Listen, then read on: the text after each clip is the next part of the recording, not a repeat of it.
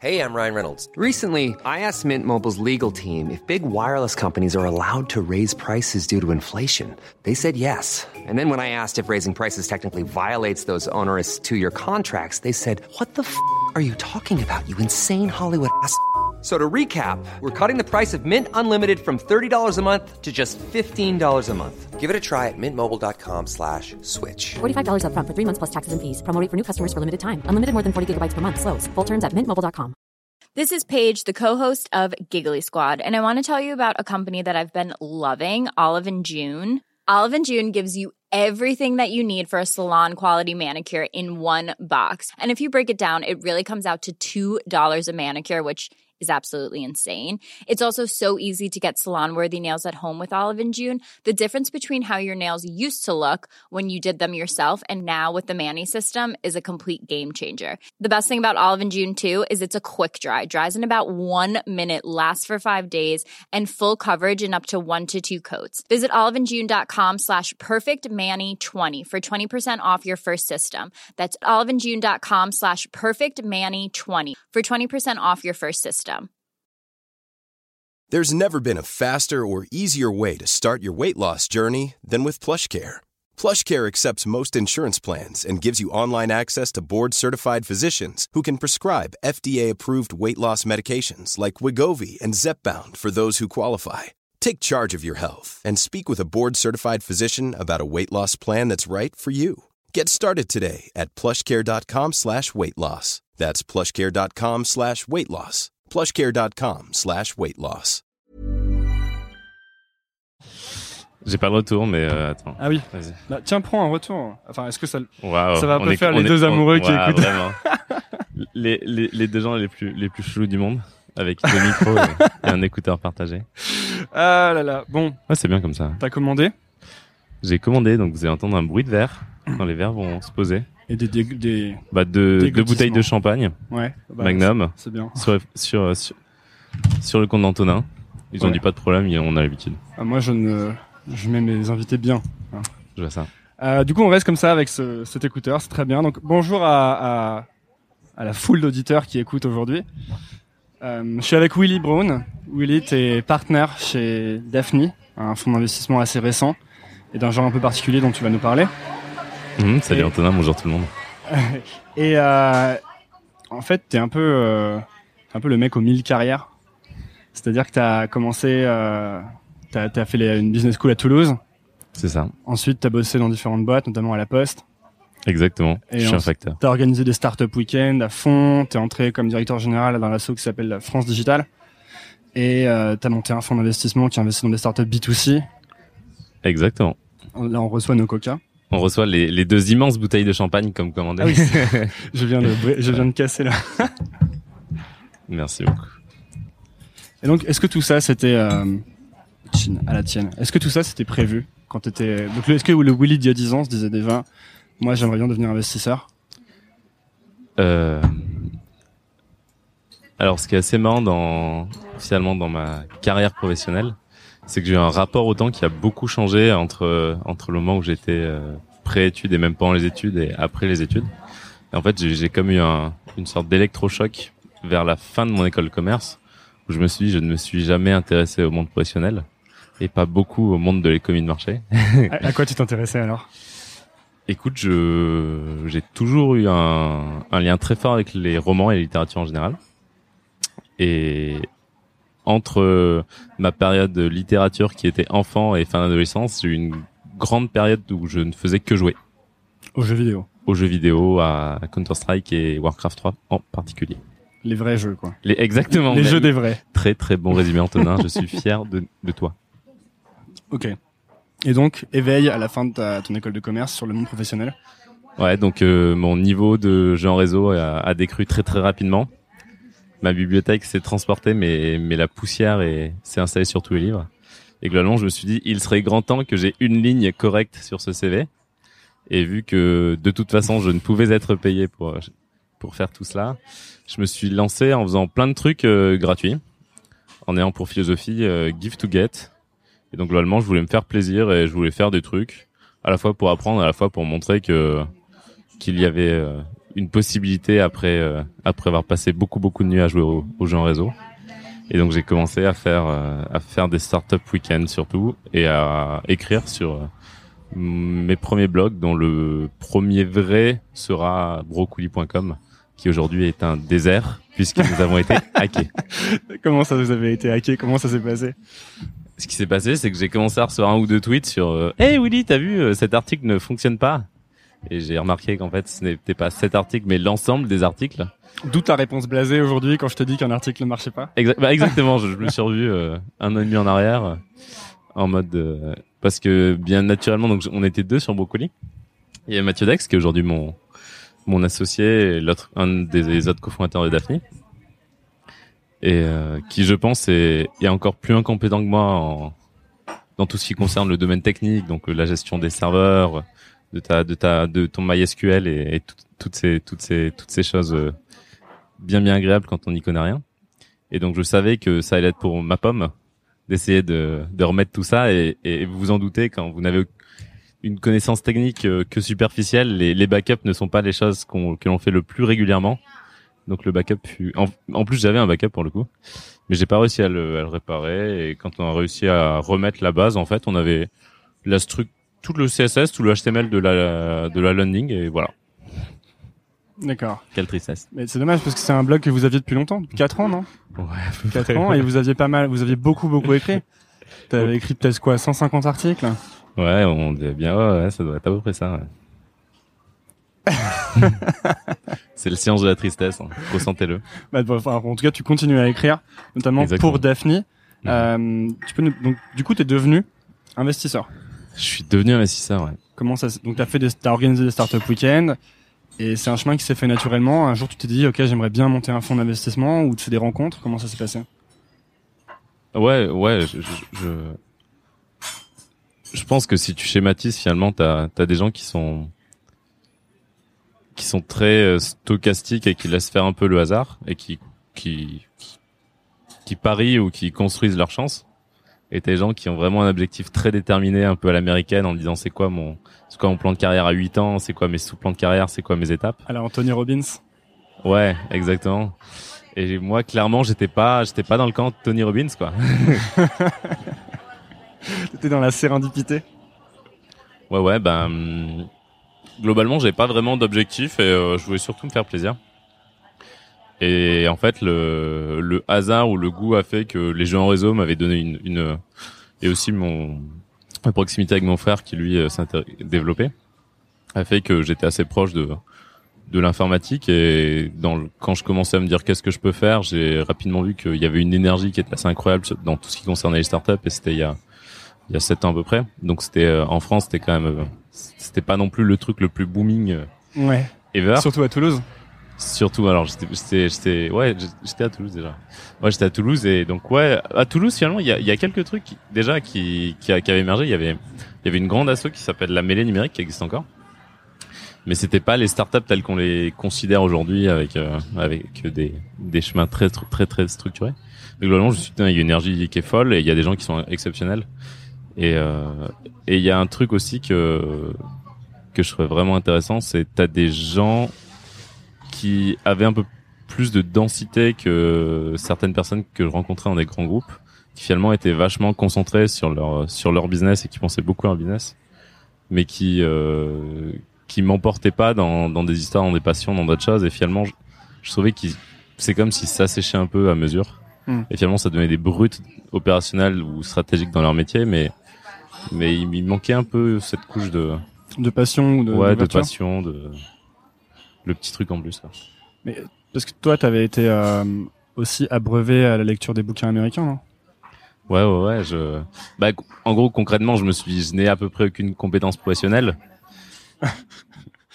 Ce que, tout, va monde, ce que tout le monde se dit en sortant d'école, non?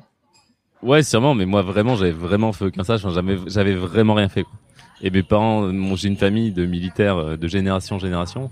Donc vraiment, le monde de l'entreprise, pour moi, c'était vraiment un truc. euh, j'en, j'en étais loin.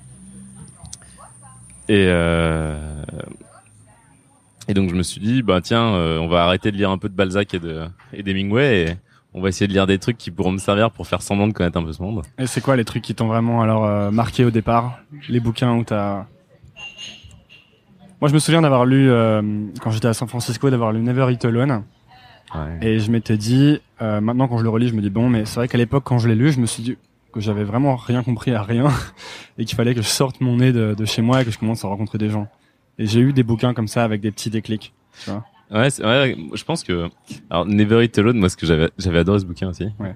Et euh, et je m'étais quand même dit ce mec est un malade mental parce que Ouais. vraiment il t'explique qu'il est en train d'envoyer 150 textos dans l'avion avant et d'arriver à une destination et qu'il faut qu'il faut que ta journée soit des slots de 15 minutes où tu rencontres l'ensemble de la terre entière. En plus, je sais pas si tous les conseils sont bons parce qu'il y a pas mal de fois où il écrit Hey, what's up? à quelqu'un, tu Ouais, sais, et en fait c'est trop chiant quoi. Le, le pur spam. Mais après après je, je pense que le mec aussi est- est- a écrit le truc ou a été dans une position où, où il était dans un dans un monde où où l'abondance d'informations était un peu moins forte qu'aujourd'hui et je pense que c'était ça ça aurait ça marchait en tous les cas mieux à son époque que enfin même si le livre est pas si vieux que ça hein, mais, il doit avoir 10, 10 ans ans. 15 ans ouais, Mhm. 10 ans donc je pense que c'est aujourd'hui c'est vraiment une cata quoi le mec qui te fait qui fait WhatsApp dans un mail mais waouh et ou dans un texto euh, donc les livres fondateurs Ouais.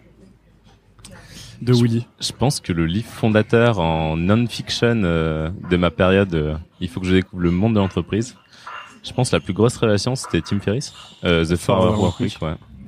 Où je me suis dit, ok, ça c'est un livre qui est, qui est vraiment intelligent. Et en fait, ce qui est marrant, c'est, j'avais lu Getting, Getting Things Done de Allen pas, pas longtemps avant. que j'ai lu il y a trois jours. J'ai essayé de le mettre en place, Ouais. mais euh, Voilà. Et en fait, je connais personne qui a réussi à mettre en place ce bouquin. Si, si, un auditeur a réussi, franchement, euh, pi- pinguez-nous. euh, moi, c'est at Willy Brown, tout attaché w 2 y r u n en plus je suis vraiment du genre à acheter tout le matériel Ah ouais, d'accord. pour euh, Ah ouais, essayer de le mettre en place et à faire euh, merde. Et euh, donc, du coup, je me suis fait un petit Trello. T'as quand même. 14 trucs pour pour étiqueter tous tes classeurs et 150 classeurs autres Tu sais que plus personne n'utilise des classeurs, donc. En euh, plus, ouais. Ouais, donc t'avais lu Getting Things Done. Donc j'avais lu Getting Things Done euh, et je m'étais dit ok ça ça ça clairement pour moi ça marchera jamais. Et en fait euh, la promesse de Tim Ferriss c'était euh, c'était des productivity hacks et en fait finalement c'est une sorte de prolongation et à mon sens un peu plus intelligente que, Getting, Getting Things Done. Et en fait le le, le, le noyau du bouquin c'est dire comment tu trouves des effets de levier, comment tu automatises, comment tu Comment tu te sers du tiers-monde aussi Com- comment tu te sers du tiers monde aussi bah en fait c'est vraiment dans les dans les effets de levier clairement euh, un, indivi- un un indien est un levier pour Tim Ferriss. Mais euh, mais en gros c'est comment globalement tu euh, tu augmentes ta productivité ce qui est un truc très très très très américain euh, très peu étonnant. Mais euh, au moment où il l'a écrit c'était euh, bah, c'était bienvenu parce qu'en fait il y avait pas beaucoup de bouquins qui écrivaient ça intelligemment. Et lui c'était assez pratique il y avait quand même un peu de principe derrière c'est vraiment bien. Enfin, Qu'est-ce que t'as- qu'est-ce que tu t'es mis à appliquer alors? Euh, Ou est-ce que ça a juste changé ta vision? Est-ce que t'as mis des trucs en application? Qu'est-ce Alors, je me souviens que le premier truc que j'avais appliqué rapidement post Tim Ferriss, enfin post ce bouquin Tim Ferriss, il en a fait trois, euh, c'était de lire mes mails en batch. Et ça avait Mm. eu, ça a eu pas mal de, ça a eu une bonne. euh, Donc lire tes mails une fois, deux fois par jour? Ouais, ouais, j'étais moins radical que lui, mais genre je le, Parce que lui, genre il a carrément une réponse automatique qui Ouais, dit aux ouais. gens je ne réponds pas à vos mails. Exactement. Presque avec, euh, tu peux sign up pour sa newsletter en bas du mail. Enfin, tout est un peu. euh, Je pense que j'avais, ouais, j'avais ça en gros, je jamais plus d'une fois par heure. J'avais aussi, euh, j'avais désactivé mon répondeur téléphonique à l'époque. Et rien que ça, ça me donnait vache, une, ça me donnait une grande qualité de d'avancer, mais en même temps, j'étais beaucoup moins sollicité que je le suis aujourd'hui. Donc c'était aussi surtout, je pense, un, un kiff de ressenti perso en me disant, ouais, je suis trop un businessman aujourd'hui. hmm. Je pense que souvent, euh, le problème, le problème de ces bouquins, c'est que souvent on les lit et on n'essaye pas les hacks. Et donc on n'a pas, on a, c'est un peu difficile de savoir si on a vraiment augmenté sa productivité ou si ça a vraiment eu un impact. Alors maintenant, moi, ce que je fais, c'est dès que je lis un bouquin, j'essaie de le mettre en place avec succès ou, ou pas, quoi. Comme avec Getting Things Done, mais euh, Parfois, ça coûte cher. ouais. Et puis surtout, Getting Things Done, j'ai passé la journée à, à faire les choses que je devais pas faire, c'est-à-dire mettre en place des étiquettes, des classeurs. Finalement, j'ai rien fait du tout, quoi. Donc, euh, c'est l'inverse. Et donc, tu t'es mis, ok, tu t'es mis à, à, à t'intéresser au monde de l'entreprise, à lire des bouquins, parce que ton premier job, du coup, c'était à la poste. Exactement. Mon premier, mon premier job, c'était, euh, euh, c'était un, un excellent choix que j'avais fait euh, à l'encontre de très nombreux conseils de gens autour de moi, dont certains que j'a- j'admirais pas mal, qui me disaient je ne suis pas sûr que tu apprendras énormément dans ce job et clairement ce, ça ne t'ouvrira pas forcément d'immenses, d'immenses opportunités. Mais c'était un job que je faisais en alternance, qui m'a permis de payer, euh, mais entre, ça devait être 7000 et 8000 euros l'année, donc j'ai déjà économisé 15 000. Et ensuite, j'ai, en alternance, c'était payé chaque mois. Hmm. Donc je, vais payer, je devais être payé entre 1004 et 1005 par mois sans payer mon école. Donc ça me donnait un confort économique assez génial à l'époque. Et en fait, ça m'a appris pas mal de choses. Déjà, j'étais en, taux- en fait, l'équipe était bien. J'étais dans, j'étais en fait dans l'agence de communication interne du groupe. Euh, j'étais en relation presse. Et euh, Donc, tes débuts dans le marketing. Alors en fait, ouais, c'était marrant. En fait, le, le recrutement s'est fait. euh, en fait, la directrice globalement m'a dit, il y a rien sur ton CV, mais t'es t'es assez agréable. Et ce que j'ai trouvé vraiment bien, c'est tu t'es vachement intéressé à la PNL, à l'analyse transactionnelle, à l'approche systémique, à Palo Alto. Et je connais, je connais euh, les jeunes en général, ils ont plus d'expérience et ils ont ils ont moins lu. Non, mais quand est-ce que tu étais allé à Palo Alto? Alors, je, je suis pas allé à Palo Alto. C'est, euh, c'est j'étais, euh, j'étais à l'époque passionné par euh, un courant de psychologie positive qui s'appelle euh, l'école de Palo Alto et qui est une une école de, en gros, c'est de l'intervention stratégique en thérapie brève, donc qui est incarné par Václavic, qui a créé un bouquin qui est vraiment incroyable. Et je pense que c'est un des bouquins qui m'avait le plus touché, beaucoup plus que Tim Ferriss, mais qui était beaucoup moins business, qui Mhm. était une logique de la une logique de la communication, je crois. Et il explique en gros les fondements théoriques de, de sa pratique psychologique et ses fondements mathématiques qui sont vraiment incroyables et de théorie du théorie du théorie des groupes. Et c'est ça a été ça a été incroyable et donc en gros c'est ce qui a fait que j'ai eu ce, ce job malgré moi, enfin malgré tous mes tous mes travers et mes retards. C'était le CV sur lequel tu marquais que tu aimais bien faire du skateboard, euh, que tu aimais bien aller au cinéma. Ouais, malheureusement, vu que je jouais, je faisais même pas de skateboard, quoi. Donc, euh, non, non, mon CV était, était vraiment très, très, très, très vide. hein. Et euh, non, je, je misais tout sur la lettre de motivation. Vraiment, je, je disais, euh, voici ma lettre de motivation en pièce jointe, entre parenthèses et mon CV. et, euh, et donc, j'ai été embauché dans cette agence.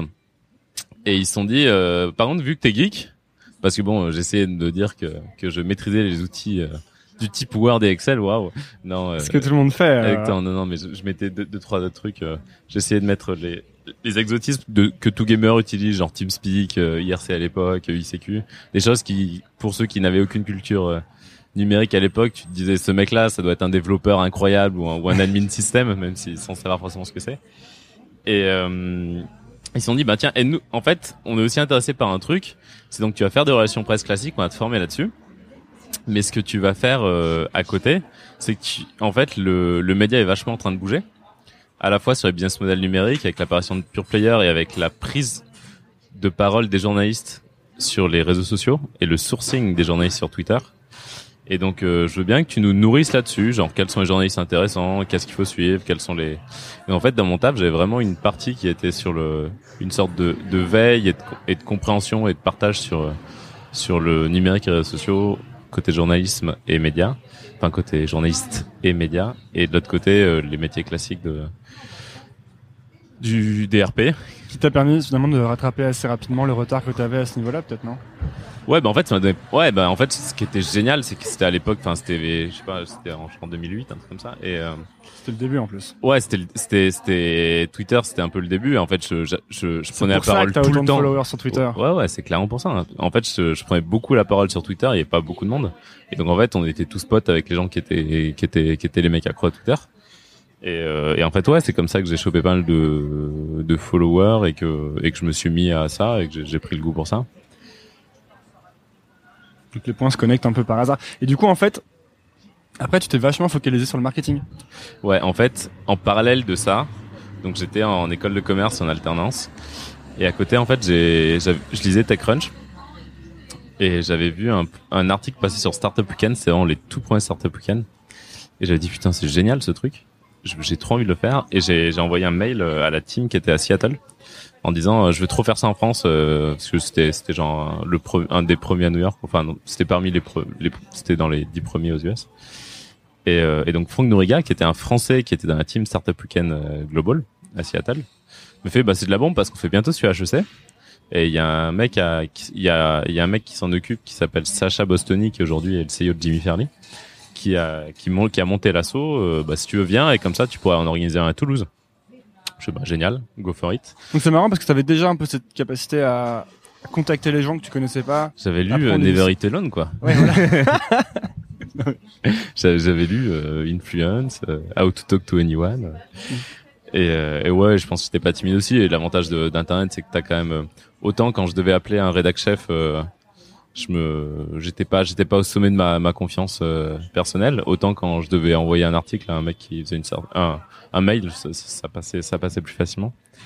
Et donc euh, ouais, donc je, je, je, lui demande ça et il me fait ouais, bah génial, viens. Donc je viens, je découvre euh, Sacha, je découvre le principe, c'est la réalité aussi belle que la promesse, c'est génial, il y a plein d'énergie, il y avait plein de mecs à l'époque de Google, de McKinsey, c'était vraiment le début et ça, ça tirait beaucoup, beaucoup de talents, beaucoup de trucs intéressants. Moi, je me rendais pas compte que une appli mobile pour trouver la bière la moins chère autour de chez toi, c'était pas forcément une bonne idée. Je trouvais ça génial et que je trouvais que toutes les startups présentées étaient géniales globalement. et on Ce s'est qui mis, n'est pas le cas maintenant. Ouais, ouais, ce qui est vraiment pas le cas maintenant. ouais. Et en fait, ben, tu, tu verras, je pense que vite. Et donc en fait, à, on était quatre finalement qui voulions organiser toujours plus de startup week-end. En gros, il y avait euh, Cyril Dorzas qui avait créé Binsight la première saison du camping, et Clément Casalo qui a créé Dog Tracker, qui est maintenant aux US et qui a vendu sa boîte. On a cofondé l'asso Startup Weekend France et notre mission c'était d'en faire euh, chacun dans notre ville mais aussi de recruter des facilitateurs locaux donc qui ouvrent de nouvelles villes. En fait à l'époque ouvrir un Startup Weekend c'était quand même beaucoup d'énergie parce qu'il fallait limite expliquer ce qu'était une startup et il fallait trouver fallait trouver des devs qui avaient envie de faire ça, des designers qui avaient envie de faire ça, des, marketeurs ou des, ou des mecs qui avaient envie de faire ça, des porteurs de projets. Et, euh, et donc on est parti un peu en croisade là-dessus et en fait bah moi j'en ai organisé pas mal et j'en ai facilité beaucoup et je pense que j'ai dû faire je sais pas moi une trentaine de startup à peu près. Et ce qu'il faut dans un startup weekend c'est que tu te rends compte que tu as des patterns d'idées qui sont enfin en fait souvent vu qu'il y avait quand même des, il y avait déjà l'émergence de trouver un problème concret auquel vous avez été euh, auquel vous, vous avez été confronté. Donc concrètement, il y a quand même beaucoup beaucoup de jeunes et les problèmes des jeunes plutôt aisés, plutôt éduqués en fait étaient à peu près toujours les mêmes. C'était du dating, c'était trouver des trouver des trouver les bars pas chers, c'était trouver Se des idées de des sortie, objets. c'était se faire amener des objets, c'était déménager, euh, c'était trouver un, un studio étudiant et on- c'était euh, c'était trouver un, un job pour faire du babysitting, euh, pour euh, trouver des gens pour garder euh, ses Déjà animaux beaucoup de mise en relation en fait, non? Ouais, c'était ouais, bah en plus c'était complètement c'était l'émergence des réseaux sociaux et le début du hype des, des applis mobiles.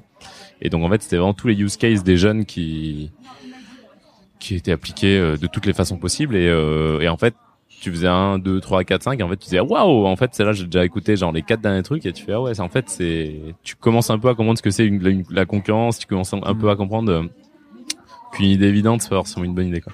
Ouais. Et en fait, il y a des cycles d'idées, non? Ouais, ouais, carrément. Bah, en fait, ce qui est vachement marrant, là, et en sautant des étapes, c'est un peu ce qu'on ce qu'on se dit nous chez Daphne, euh, dans, donc dans le dans la société de gestion euh, qu'on a créée. C'est euh, en fait quand tu crées un fonds d'investissement, tu tu vas donc voir des investisseurs. En fait, tu investis une partie de ton argent, mais tu, globalement, c'est beaucoup de l'argent d'autres personnes. Tu as trois types d'investisseurs. Tu as des investisseurs, des investisseurs institutionnels, qui sont des banques d'assurance. Tu as des investisseurs euh, ou, des, ou caisses de retraite, euh, des fonds de pension. Tu as des, t'as des corporates, des grands groupes, ou des ETI. Et tu as, des privés, souvent des anciens entrepreneurs ou des, avocats, des, cadres de grands groupes. Et euh, en fait, tu leur vends une, tu leur vends en fait le l'équivalent d'un business plan pour euh, pour un fonds, ça s'appelle un, un PPM.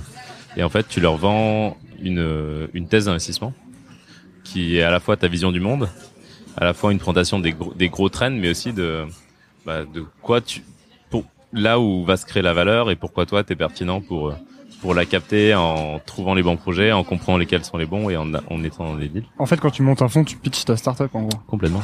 En fait, il y a, y, a, y a un miroir total entre la startup face au VC et le VC face à nous ce qu'on appelle le LP, donc l'investisseur Mhm. du VC. Et en fait, euh, la plupart des fonds de capital risque, leur thèse d'investissement, en fait, finalement, ils essaient de reprendre les grands trends technologiques du moment. Et donc, typiquement, euh, La VR. ouais, aujourd'hui, ce serait, euh, ce serait la VR, ce serait l'intelligence- artificielle, ce serait les drones. Les Et freelances. après, ce serait, ouais, ça pourrait être les freelances, ça pourrait être le DevOps, ça pourrait être pas mal de trucs. Euh, et nous, en fait, ce qu'on a dit, le problème, c'est que ce, ce genre de trend, en gros, il change à peu près entre tous les 3-5 ans. Et un fonds, ça dure 10 ans. Et ta période d'invest, elle dure 5 ans, donc elle est au moins à mi-chemin sur deux, sur deux gros trends. En fait, on s'est dit, c'est pas, c'est pas, c'est pas forcément le plus pertinent de pitcher une, un trend technologique actuel, parce qu'en fait, euh, ce sera sûrement pas ce que tu vas faire. Et autant essayer d'être le plus proche possible de réellement ce que tu veux faire et ce que tu vas faire. Et donc nous, on n'a pas du tout pris cet angle. Et quelle langue Quelle est langue que vous avez pris alors? L'angle qu'on a pris, c'est, euh, c'est nous, on a on a dit c'est c'est euh, l'économie euh, des startups, c'est une économie mondiale où il y a il y a pas un winner takes all, mais il y a un winner take- most, on va dire. Et les startups sont internationales, les, frontières se, se brouillent. Et globalement, il y aura des, il y aura l'émergence de leaders. Et toi, t'as, toi, ton job quand quand t'es quand t'es VC, c'est de trouver le leader de- d'une sous-catégorie qui va arriver, qui est souvent euh, qui est souvent soutenu par une technologie, mais pas mais pas que. Ça peut être ça peut être un usage, ça peut être. Enfin, si tu regardes Blablacar, finalement, technologiquement, il n'y a pas il y a pas une, une- un, grand un grand un grand fossé qui a été franchi. Et euh, nous, ce qu'on a dit en fait, c'est euh, si tu veux trouver des leaders et que tu investis, donc nous on a investi en Europe, en fait, tu dois te dire quels sont les avantages concurrentiels mondiaux des boîtes qui émergent en Europe. Et ce qu'on, notre réponse, c'est que finalement, tu as un ADN européen. Et cet ADN européen, en fait, c'est un, un mélange de traditions économiques et, et, institutionnelles, c'est-à-dire l'institution vraiment considérée comme euh, l'école, euh, les habitudes, l'ensemble des l'ensemble des, des savoir-faire, et aussi des influences culturelles, genre par exemple quel est ton rapport, je sais pas, je, sais pas moi, au luxe, quel est ton rapport à l'argent, quel est ton rapport au succès, quel est ton rapport au travail. Et en fait, si tu compares le- les États-Unis et l'Europe, c'est les ADN sont assez différents, et donc les nous notre pari, c'est que les boîtes qui seront des champions mondiaux seront différents, et celles qui correspondent à l'ADN européen viendront d'Europe.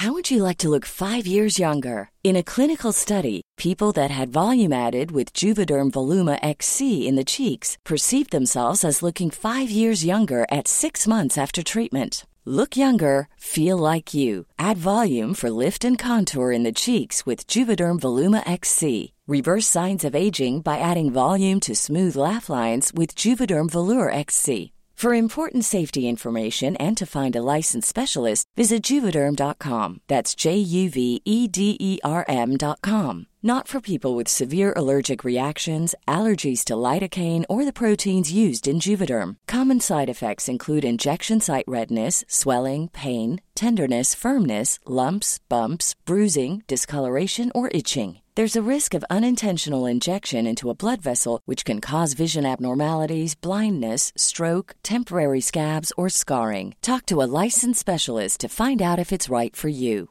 Hiring for your small business? If you're not looking for professionals on LinkedIn, you're looking in the wrong place. That's like looking for your car keys in a fish tank.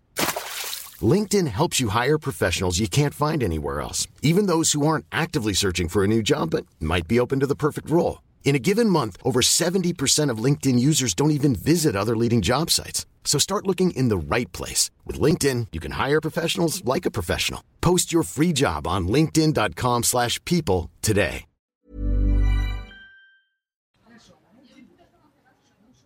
Là, c'est le moment où je bloque. Là, c'est le moment où il se dit mais quelle thèse géniale, peut-on encore investir? C'est le moment où je me dis, est-ce que j'ai vraiment tout compris à son ADN européen? Ah Et du coup, j'ai vu que vous faisiez euh, les choses un peu. euh, Enfin, Daphne, c'est un peu le. On on a l'impression du fonds d'investissement à la cool, un peu, en façon start-up, quoi. Ouais, parce que finalement, en fait, si tu regardes euh, un peu ouh, conceptuellement le ce qu'est un, ce qu'est un fonds de capital risque, c'est un intermédiaire. Et c'est plus précisément, c'est une, une start, une plateforme à deux entrées. Et t'as une entrée, c'est tes investisseurs, et t'as une entrée, c'est les startups. Et en fait, moi, quand j'étais pas passé de l'autre côté de la barrière, euh, donc j'étais, je dis, je dis pas que c'était, c'était, c'était, c'était, c'était l'empire euh, côté côté ven- venture, mais euh, je me rendais compte que quand ils parlaient de leurs clients, ils parlaient vraiment des LP. Et en fait, que la plateforme à deux entrées, elle était quand même plutôt orientée pour eux, côté de leurs investisseurs. Et ce qui est tout à fait logique, parce qu'en fait, quand tu regardes, euh, quand tu essaies de comprendre des dynamiques individuelles ou organisationnelles, ce qui est toujours intéressant, c'est de regarder les incentives et regarder les modèles économiques. Bah, finalement, les, les fonds de capitalistes aujourd'hui mangent parce que tu as des investisseurs qui, leur, qui ont leur ont confié de l'argent. Ils se payent sur leur commission. Et donc clairement, leurs clients de base, le- la raison de leur existence, enfin ou la condition de leur existence précisément, c'est les investisseurs. Et ensuite, la raison de leur existence, c'est de trouver des bonnes startups. Mais en fait, c'était séquencé ou c'est hiérarchisé dans cet ordre. Nous, ce qu'on s'est dit, c'est en fait les capitaux deviennent de plus en plus une commodité parce que les gens ont compris que le non-coté, donc les startups, créent une valeur incroyable et sont en phase dans beaucoup de pans économiques de, de remplacer les, les géants et que le, le vrai enjeu, il était, de, il était du côté des startups. Et donc il fallait il, fa- il fallait pas adopter les règles des de nos clients investisseurs en allant dans le huitième, en étant très institutionnel, très sérieux, en montrant que que nous on savait aussi euh, porter des porter des cravates Hermès en parlant de.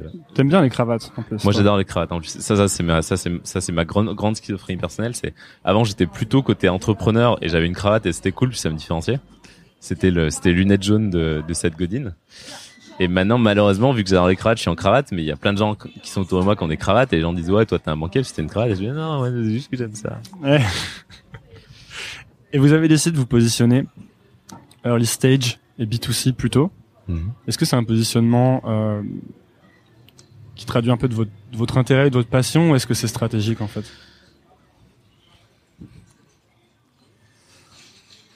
Alors c'est stratégique parce que c'est c'est voulu et c'est c'est rationnellement euh, cohérent. Pourquoi? Parce que quand tu en fait quand tu es dans une startup le d'un point de vue financier ce que tu vas regarder c'est une espérance mathématique. Donc l'espérance mathématique c'est un c'est une probabilité de gain fois un, fois un montant. Et en fait la probabilité de gain plus t'es early stage plus elle est faible mais plus le montant euh, est élevé parce que le différentiel entre la valorisation dans laquelle tu vas rentrer et dans laquelle elle va sortir va être immense. Si tu rentres euh, dans une boîte euh, en la valorisant 6 millions et qu'elle sort à 70 milliards, bah le gain il est incroyable. Donc, même si t'as pas beaucoup de chance, c'est assez cool de d'essayer ça. Et tu peux faire des, des gains incroyables si tu arrives à en trouver des biens. Et en fait, quand le métier de capital risque, c'est un métier aussi de gestion de portefeuille. Et en fait, dans un portefeuille d'une vingtaine de, de startups, tu vas avoir une ou deux startups qu'on va appeler des fund returners. Et donc, qui vont euh, Qui font 10 fois, c'est ça? Ouais, qui vont assurer toute la globalement qui vont assurer quasiment toute la rentabilité de ton fonds.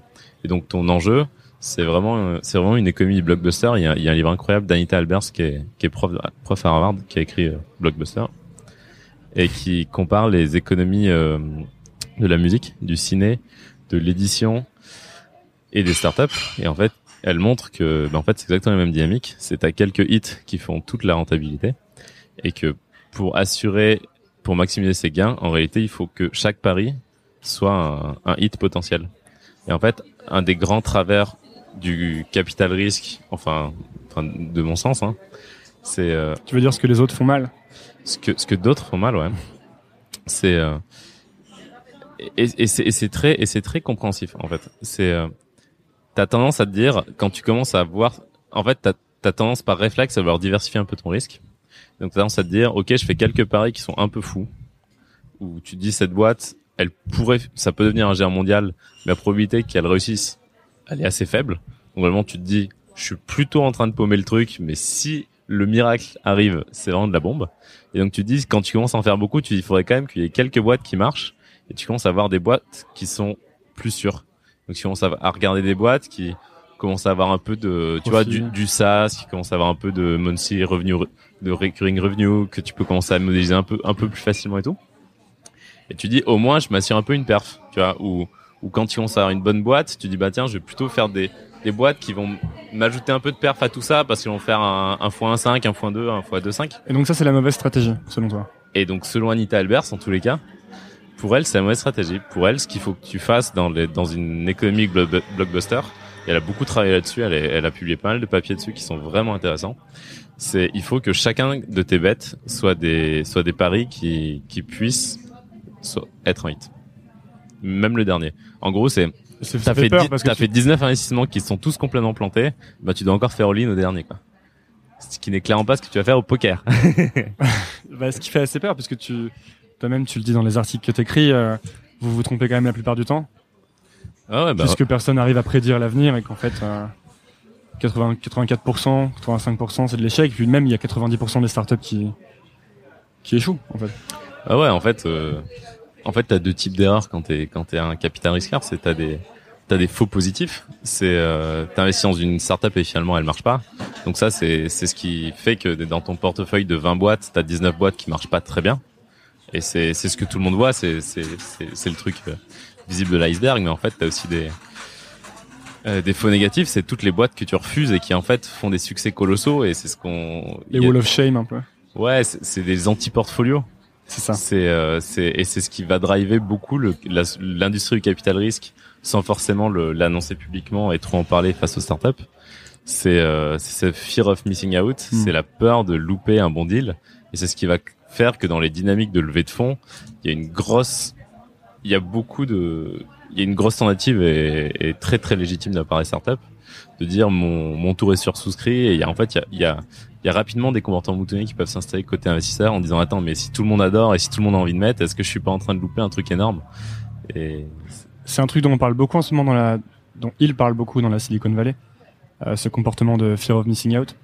Et notamment, il y a ce gros débat sur est-ce qu'il y a une bulle, est-ce qu'il n'y a pas une bulle euh, au niveau des startups. Qu'est-ce que t'en penses, toi? En fait, ce débat, il est assez, il est pas récent au sein de des, cap- des capitaux risqueurs, parce que clairement, c'est un truc qui existe depuis euh, depuis le début de, de l'investissement dans les startups. Mais en fait, là où il est particulièrement prégnant, c'est que les les boîtes se mettent de plus en plus à ce côté.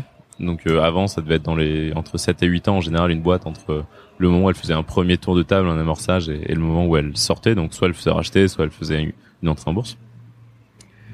Euh, soit elle se rachetait par un très très gros fonds, un fonds de grosse.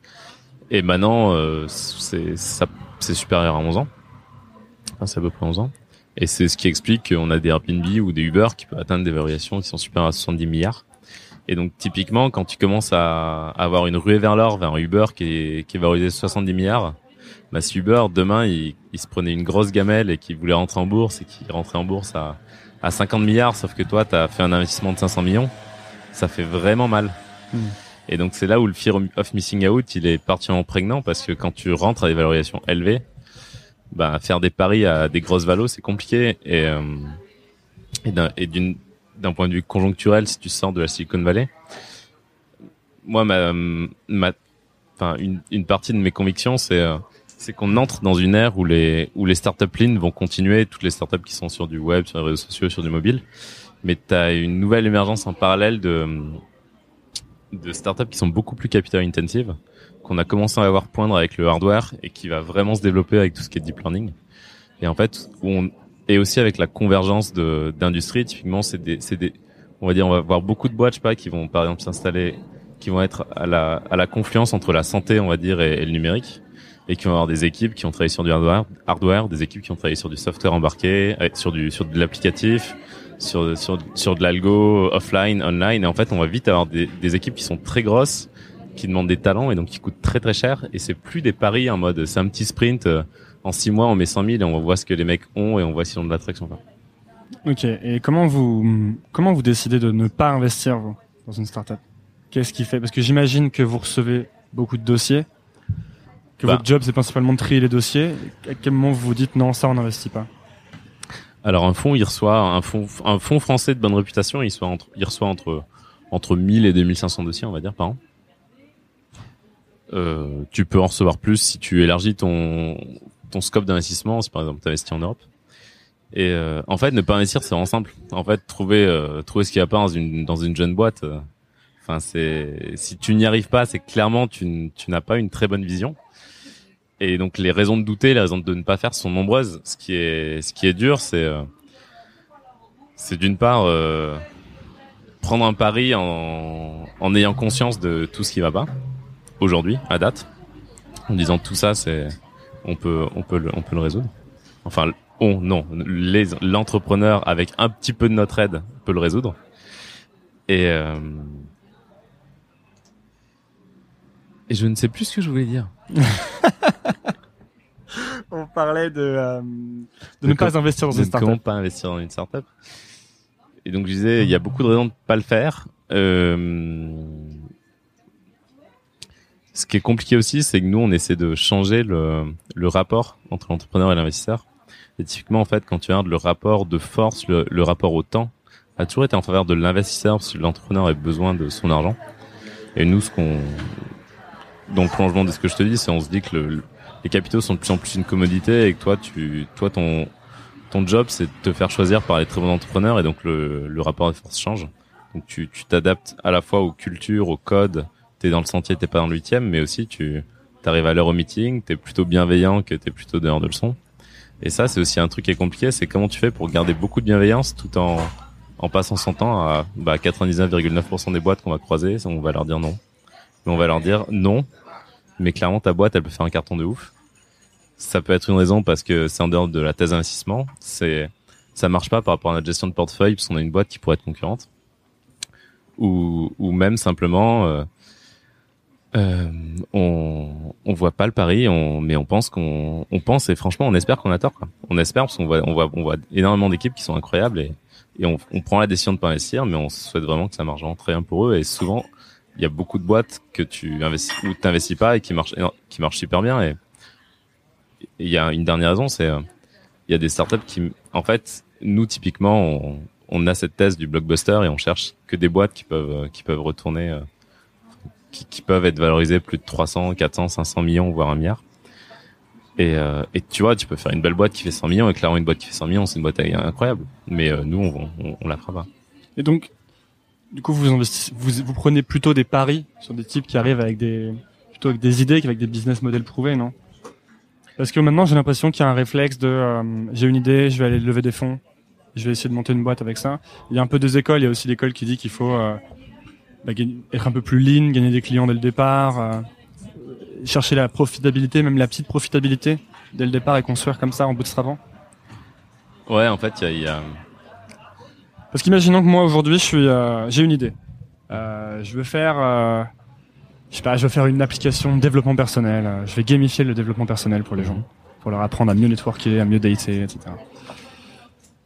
Je vais voir un fonds d'investissement et j'essaye de lever du, seed ou, ou j'essaie de gagner des users alors en fait, c'est une question super intéressante qui a plein, plein, plein de sous-questions. Euh...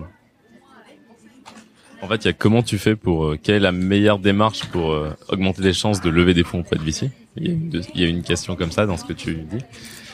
Et euh, il y a une autre question qui est euh, qu'est-ce que je dois faire finalement comme document pour préparer la levée de fonds et à quel timing je dois je dois aller voir un fonds?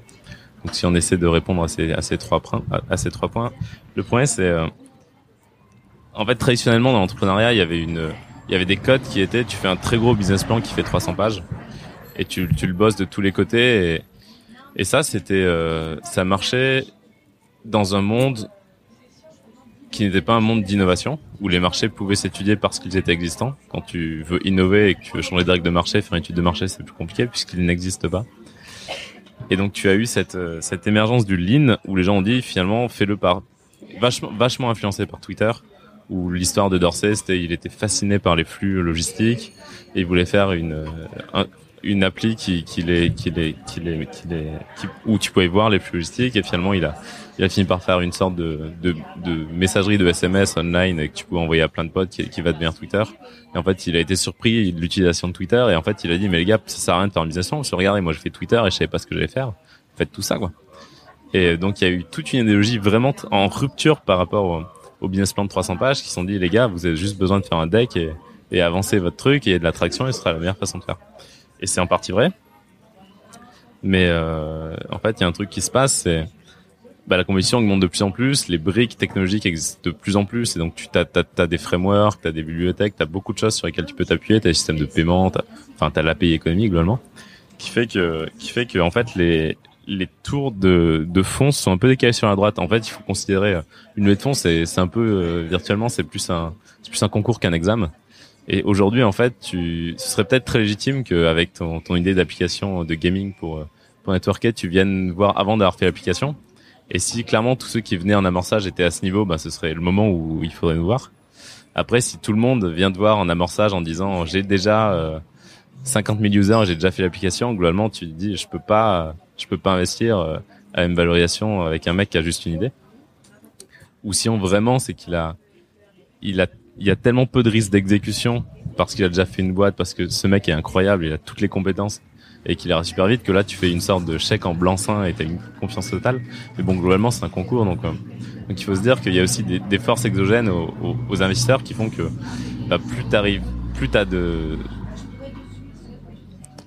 de traction, plus t'as d'éléments euh, objectifs pour démontrer que tu peux réussir à faire ton truc, plus c'est facile de lever. Ça c'est ça c'est le point point d'un point de vue timing d'un point de vue vision, en fait, il faut avoir une vision de long terme. Tu peux ne, clairement, quand tu vas faire, si tu fais un, si tu fais un, Excel, un spreadsheet avec des, avec des, une projection de revenus, c'est un secret de polichinelle. Tout le monde sait que ça- marchera pas comme ça. Mais par contre, en fait, le fait de te poser, ça te, ça te fait poser de bonnes questions. Ça te force à, à déjà commencer à structurer ta vision sur l'équipe, sur les, sur les opérations. Et en fait, et surtout, ça nous, ça permet à l'investisseur et à toi-même d'analyser toutes tes hypothèses qui font que ton business marche et de réaliser parfois que les, les équilibres tels que tu les as imaginés marchent pas, il faut que tu changes des trucs et donc dans ta façon de designer et d'exécuter, tu vas changer la façon de faire. En fait, moi, je, à la base, j'étais vraiment, euh, ça sert à rien de faire une stratégie à 10 ans, ça sert à rien de faire un BP de 300 pages. Aujourd'hui, je suis plus, il faut faire un deck de, de 5 slides. Aujourd'hui, je suis plus entre les deux, finalement, faut faire, euh, faut se poser pour prendre le temps et comprendre et, se projeter dans l'avenir. Ça, tout en, tout en sachant que le monde est devenu complexe, que la prévisibilité, elle a diminué et que il faut, tout ça, c'est un exercice qui te permet de te poser des questions, mais qui te donne pas de réponse et qui te permet à la personne en face, l'investisseur, de montrer que tu sais te poser des questions et que tu sais structurer ta démarche. Hmm. Donc ça, c'est c'est sur tout ce qui est euh, les documents. Et si, finalement, si je réponds à ta troisième question, qui est qui est la meilleure démarche pour lever des fonds En fait, dans l'absolu, moi, ce que je conseille aux gens, c'est aller voir les fonds le plus tôt possible, avant que vous ayez besoin de lever. En fait, en fait, un des un des plus gros risques en, en early stage, en gros, si tu veux, enfin virtuellement pour caricaturer le truc, Parce que euh, j'écoutais euh, Marc Andreessen qui disait bootstrap as long as you can. Donc pour lui il disait n'allez pas voir les fonds tant que vous pouvez bootstrapper en gros. Alors il y a là-dessus, je pense qu'il y a il y a un premier point qui est la plupart des des marques les plus impressionnantes sont des marques qui sont allées assez lentement au début. C'est-à-dire qu'elles ont vraiment pris le temps de comprendre leur euh, leur user, de vraiment travailler avec eux et de créer un sentiment d'appartenance et des relations qui vont vraiment être assez structurantes dans dans la, par la suite. Une sorte d'effet d'hystérèse par rapport à la, au chemin que tu choisis de passer, une sorte de pass dependency. Et donc pour ça déjà c'est un un premier point qui te dit ne va ne saute pas forcément des étapes, ne va pas forcément chercher une fusée alors que tu sais pas euh, piloter une voiture dans sur une enfin quand tu connais pas la route quoi, quand tu connais pas le le, le sol. Bon le l'exemple marche pas du tout mais, mais on fera semblant on, on fera semblant d'y croire. Et euh, donc il y a, il y a je pense qu'il y a ce premier point côté hein, Marc Andreessen. Oui, je je marque j'appelle Marc. quoi. Ouais. Et euh, C'est parce qu'on on commande des magnums de champagne. fait- Exactement. Euh, après, il y a, il y a le fait que plus t'as de, plus tu bootstrap, plus tu peux prouver de manière objective que que ton opportunité est importante et plus t'as de pouvoir de négociation important avec le capital, le, le VC. Et donc tu peux mieux négocier soit tes soit tes clauses, soit ta valo. Mm. Et euh, et moi ce que je conseille donc pour euh, pour prolonger, c'est je conseille toujours les gens d'aller voir quand ils n'ont pas besoin de lever de fonds parce qu'il y a Enfin, déjà parce que t'es décontracté et tu parles vraiment de ta vision et tu parles vraiment de ce que tu veux faire et tu tu parles de ta passion et t'es pas en train de stresser en te disant euh, si je lève pas je suis foutu. Donc déjà ça te met dans, ça te met dans un état d'esprit qui est qui est parfait pour lever. Ensuite parce qu'un des un des plus gros risques c'est un risque d'exécution et qu'en fait plus tu plus tu permets à, à la personne de faire de te faire deux images pour voir ce qui se passe entre deux moments bah plus tu plus le mec comprend comment t'exécutes et plus le mec est rassuré sur ta capacité à exécuter. Donc, aller voir des VC avant de, avant de lever, tout en ayant conscience qu'on reçoit euh, 2000 dossiers de gens qui veulent lever. Et à côté de ça, il y a tous ceux qui veulent te voir pour discuter. Et clairement, tu peux pas, euh, tu peux malheureusement pas, pas prendre un café avec tout le monde. Donc tu commences à dire non. Et donc, tu dois continuer à cette malédiction de dire non tout le temps. Euh, pour euh, finir un peu sur un. Ah, et, et peut-être dernier point.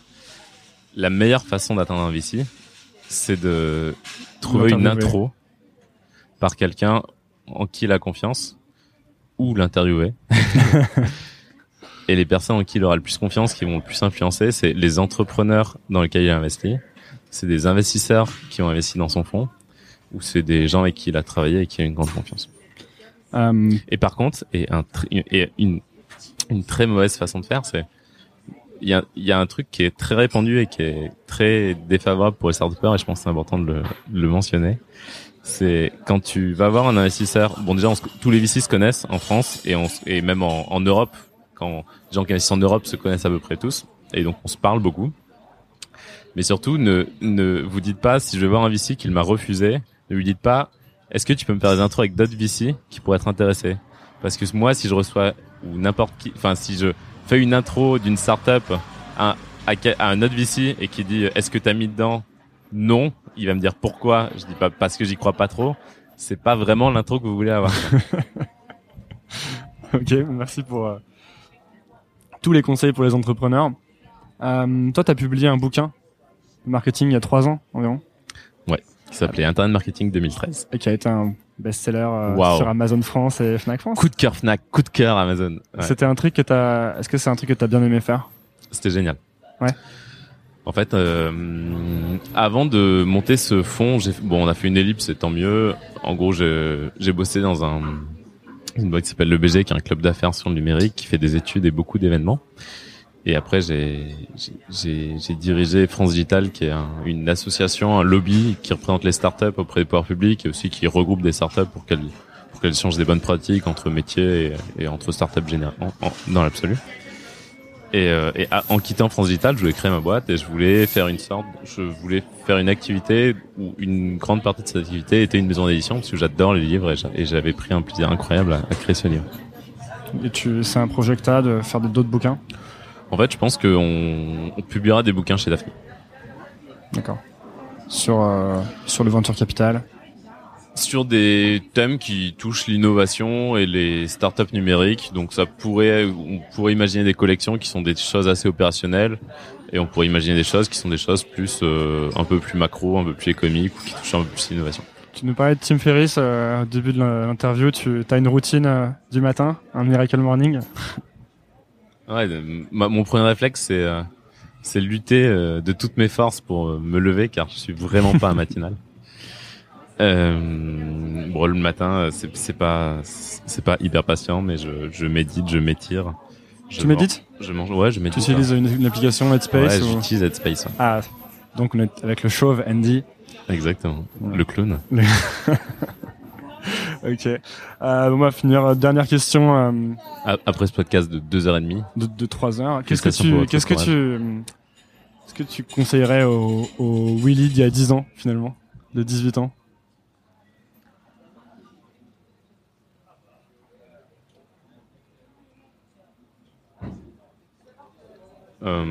Change rien.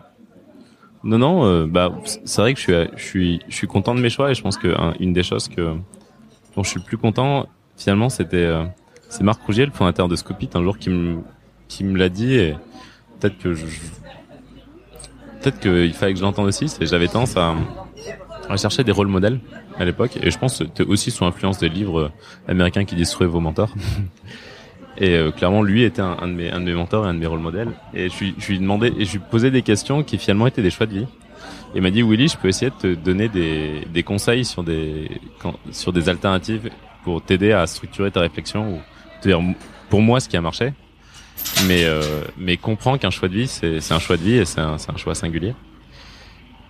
Et, euh, et j'avais besoin, je pense que j'avais besoin de, de l'entendre pour comprendre qu'en fait, il faut apprendre à, à se faire confiance et à, à vivre la vie telle qu'on la veut, avec son éthique, avec son, ses esthétiques, avec ses objectifs personnels, et que si on veut ne pas avoir d'objectif à long terme, on n'a pas d'objectif à long terme. Que si on ne sait pas ce qu'on veut faire plus tard, mais qu'on vit très bien, on n'a pas besoin d'avoir une réponse aux gens. Et, et si les gens pensent qu'on est des clowns parce qu'on n'a pas de réponse à ces questions, c'est peut-être qu'ils n'ont pas suffisamment l'esprit ouvert quelle touche positive pour finir ce podcast. un, un, endroit où tu veux envoyer les, les auditeurs euh, qui nous écoutent pour euh, te, te, trouver ou trouver Daphne ah sur sur sur notre médium, sur Daphne Chronicles, sur Medium, qui est un, un média extraordinaire. Medium sur lequel tu avais dit que tu n'écrirais jamais. Exactement. Mon premier article sur Medium, c'est pourquoi je n'écrirai pas sur Medium. Et mon second article, je n'ai pas fait de commentaire là-dessus, mais clairement, je montrais que je sais changer d'avis. Merci beaucoup Willy. Merci Antoine. Euh, bon courage à vous avec Daphne et euh, merci pour, beaucoup pour l'interview. Merci beaucoup. À bientôt tous les auditeurs. Salut. Hey, it's Danny Pellegrino from Everything Iconic. Ready to upgrade your style game without blowing your budget? Check out Quince. They've got all the good stuff, shirts and polos, activewear and fine leather goods, all at 50 to 80% less than other high-end brands. And the best part? They're all about safe, ethical, and responsible manufacturing. Get that luxury vibe without the luxury price tag. Hit up quince.com slash upgrade for free shipping and 365 day returns on your next order. That's quince.com slash upgrade. Hey, it's Paige DeSorbo from Giggly Squad. High quality fashion without the price tag. Say hello to Quince. I'm snagging high-end essentials like cozy cashmere sweaters, sleek leather jackets, fine jewelry, and so much more. With Quince being 50 to 80% less than similar brands.